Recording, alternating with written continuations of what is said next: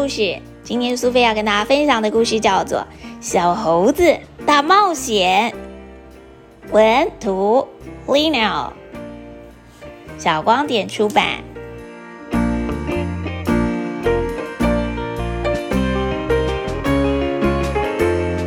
台湾猕猴小柴跟他的家人一起住在柴山的森林里面。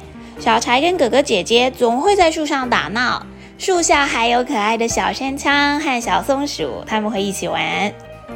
小柴是家里面年纪最小的，非常活泼，而且调皮捣蛋，偶尔会偷吃哥哥姐姐的食物，有的时候还会欺负小山枪。不过因为他最小，所以大家都让着他。在小柴一家栖息的大树附近，有一片美丽的果园，果园里面住着一位老农妇。他总是戴着斗笠，忙进忙出的照顾果树。秋天一到，果树上面有好多又大又香的果子，小猴子们都很想吃。可是爸爸妈妈说，那是老农夫辛苦种出来的水果，不可以偷东西哦。然而，小柴是一个任性的孩子。这天，他趁着大家不注意，偷偷翻过了围栏，溜进了果园。开始偷吃起了这又香又甜的水果。哎，那个箱子里面已经有剥好的，哎，看起来好像更好吃。小柴看到了旁边剥好的水果，毫不犹豫的钻进了箱子里。没想到箱子突然关了起来，小柴害怕的躲在这个黑暗的空间里面，想赶快出去。过了好久，箱子终于打开了。哎呀，原来是一只小猴子啊！唉，老农夫把箱子提起来，小柴坐在摇摇晃晃的箱子里面。这里看起来一点都不像他熟悉的森林。老农夫到底要带他去哪里呢？过了好久，箱子打开了。老农妇把小柴带到一座自然保护区。他对小柴说：“你还太小了，这里有人会照顾你的，就安心住在这里，别再跑到果园里偷水果了。”小柴着急的想：“妈妈、哥哥跟姐姐到底在哪里？”他只想赶快回家。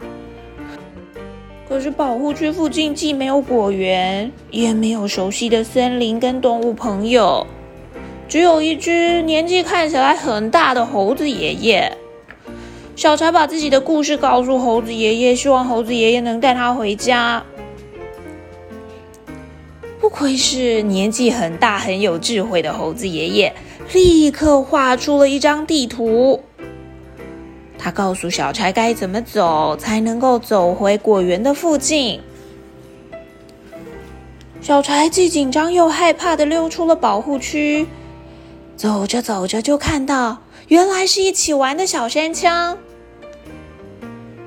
小山枪正想吃树上的果子，可是它太矮了，够不着。于是小柴就帮小山枪摘下了果子。小山枪发现了小柴，他很开心哦。小柴，真的是你！你跑到哪里去了？大家都好担心你哦。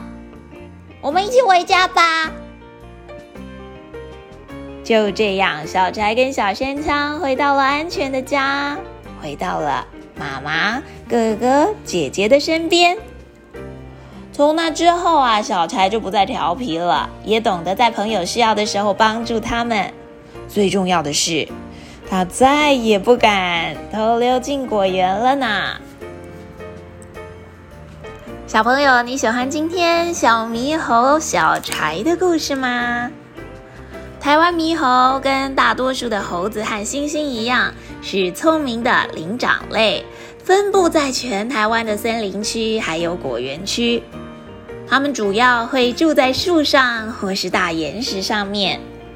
它们有一个很大的特征哦，就是全身覆盖着深灰色或是棕色的毛发，只有脸跟屁股的肉垫是粉红色的。最喜欢吃的就是树上的果实、种子和嫩叶了，有的时候也会吃一些小昆虫。猴子是群居的动物，通常会有数十只猕猴。